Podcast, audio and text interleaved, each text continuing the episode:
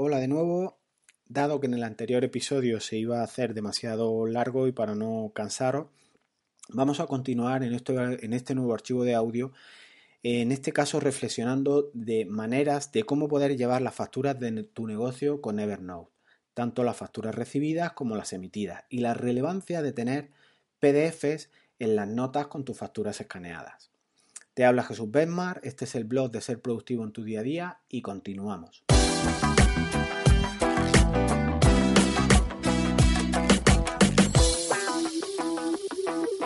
Reanudamos asuntos prácticos de cómo Evernote puede ayudarte para llevar las facturas de tu empresa.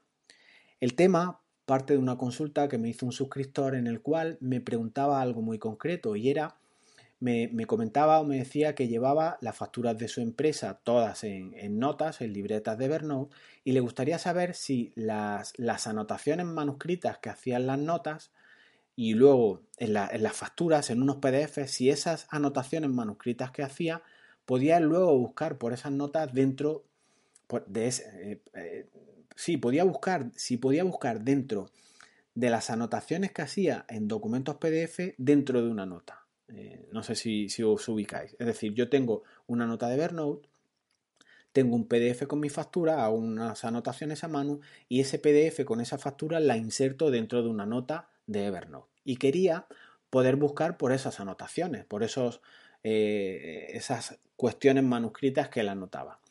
Obviamente la respuesta aquí a esta cuestión, igual yo no la entendí muy bien, es no. Tú con tu, con tu, con tu estilo gráfico, ni siquiera un OCR va a pillar o va a reconocerte si tú escribes la palabra camión, que tú has puesto camión ahí. Eh, eso mm, por descontado. Pero ahora, más adelante, veremos sistemas que hay para tú tener trucos para luego poder buscar en un PDF que está dentro de una factura que no tiene un OCR, un reconocimiento mm, de caracteres. Eh, ¿Cómo puede llevar la facturación de tu empresa? Eh, obviamente Evernote y sus notas se tragan cualquier cosa. Puedes adjuntar documentos de todo tipo dentro de una nota. Entonces, ¿cómo llevar la facturación? Pues es fácil. Cada vez que factures te creas una nota incorporas ese PDF a esa nota. Puedes hacerlo acumulando en una nota varios PDF, por ejemplo los de una semana, los de un mes, los de un trimestre, como quieras, o puedes hacerlo nota por nota. Al final el espacio, el contenido que se ocupa es el mismo, da igual, el sistema que a ti te resulte más cómodo. Igualmente puedes llevarlo o en una libreta o en varias libretas. Puedes tener una libreta de facturas emitidas y otra de facturas recibidas. Puedes tener estas dos que os comento dentro de una pila y en esa pila pues que contenga el año, por ejemplo, el 2017, facturas recibidas, facturas emitidas. Cambiamos de ejercicio fiscal, pasamos al 2018, pues hacemos lo mismo, pero con otro ejercicio contable. Y así vamos trabajando. No necesitas más libretas. Eh, el, exceso de libretas o el que sea solo uno complica las cosas. En su justa medida es donde está el buen término. ¿Cómo insertamos los PDFs en nuestras notas, eh, insertar un PDF en una nota es algo casi de niños, ¿no? Simplemente echamos las notas, los PDFs con las facturas que queremos almacenar en una nota en el escritorio o en nuestro explorador de archivos o en el Finder de, Mac y arrastramos al interior de la nota esos PDFs que quedan automáticamente incorporados. Pero aquí ya va la cuestión que nos planteaba un poco este suscriptor, en el sentido de si ese PDF tiene texto, si se puede buscar por ese texto, y va más aún, va más lejos, si hace anotaciones manuscritas, si puede buscarlas por esas anotaciones manuscritas. A la segunda cuestión directamente digo que no, salvo que, que, haya algo nuevo en la hora que estáis escuchando este vídeo de que las notas manuscritas las pasa a texto. Pero en fin, aquí dejamos lo de las notas manuscritas. En cuanto al texto, pues dependerá de si tu nota tiene un OCR hecho. Un OCR es un reconocimiento de caracteres. ¿De qué depende? Pues de que tu aplicación de facturación, cuando te exporte o te guarde o te genere ese fichero PDF, lo haga con un OCR mm, realizado o reconocido y no sea una simple imagen. Entonces, si el OCR está realizado, hay determinados software que se guardan de esa manera con un OCR realizado, sí que podrás buscar dentro de una nota, incluso por cantidades, por descripciones, por comas, por palabras atípicas que estén dentro de una nota, podrás buscar sin problema. Si no tiene el OCR, resulta que estás trabajando como con una especie de imagen. Con una imagen, obviamente, no puedes eh, buscar lo que esté dentro de esa imagen, aunque tú lo que veas sea texto. Entonces, imagina, por ejemplo, una factura en la que, en la que hay un, faro, un faro de, un puerto, pero claro, ese faro o la palabra faro viene dentro de esa factura. Entonces, como está en una imagen, tú no vas a poder buscar por la palabra faro. Tienes dos opciones. En la descripción de la nota poner la palabra faro o en, el o en la descripción o en el título, en el texto en sí, dentro de la nota, poner la palabra faro.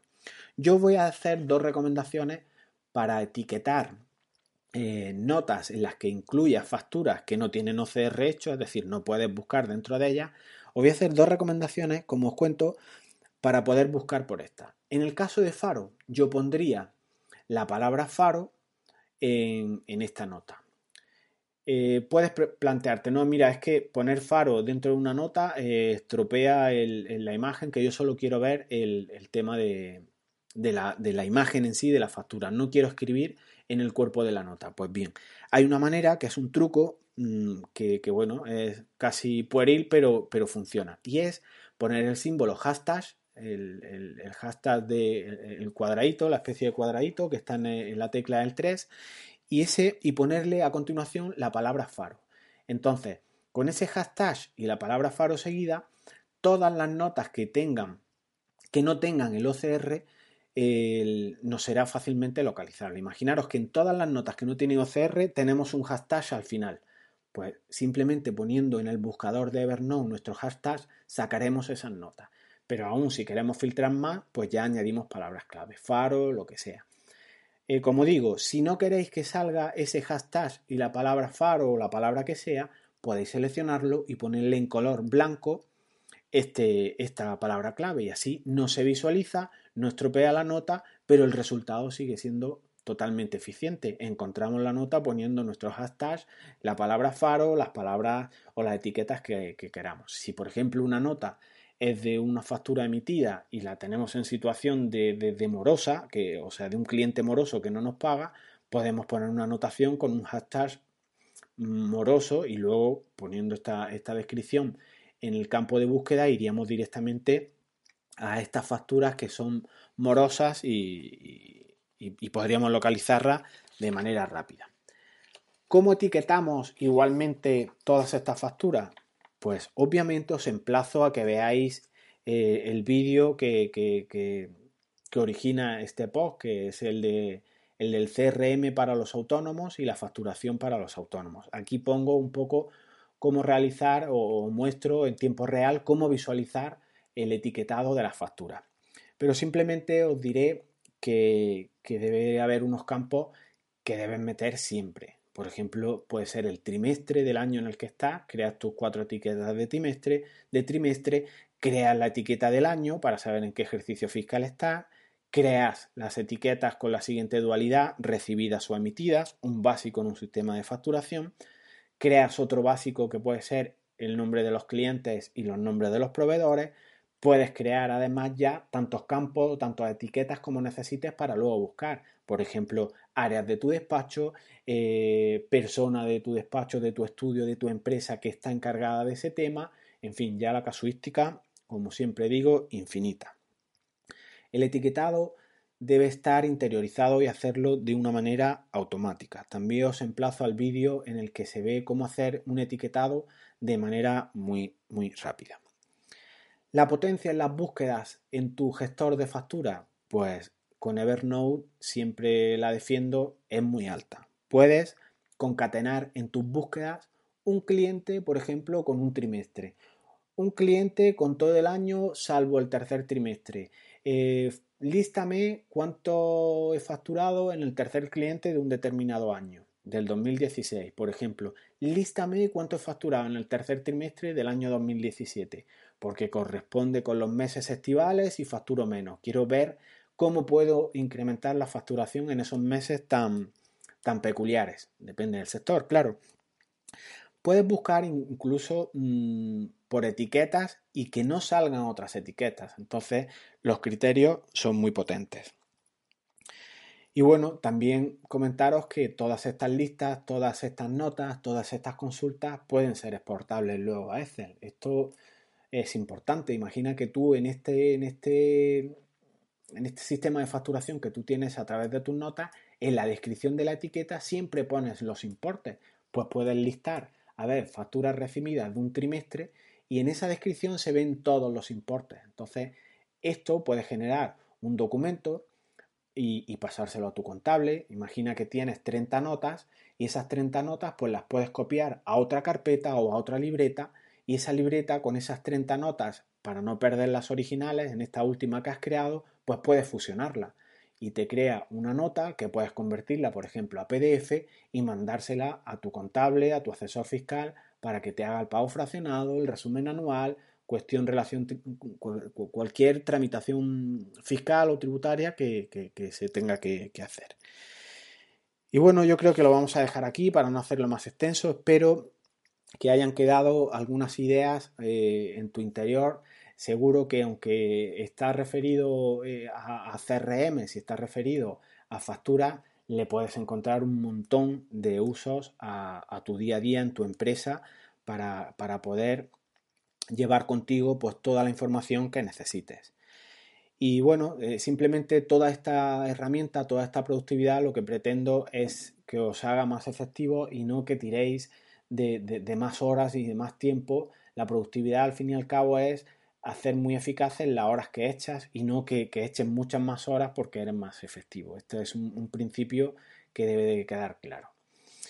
Y bueno, una vez finalizado este ciclo, que ya termina en este mes de marzo con este último episodio de hoy viernes, si has visionado los vídeos, has leído o escuchado pues, toda la información que te he ido facilitando a, lo largo de todo este ciclo, si te quedan dudas, pues aquí me tienes.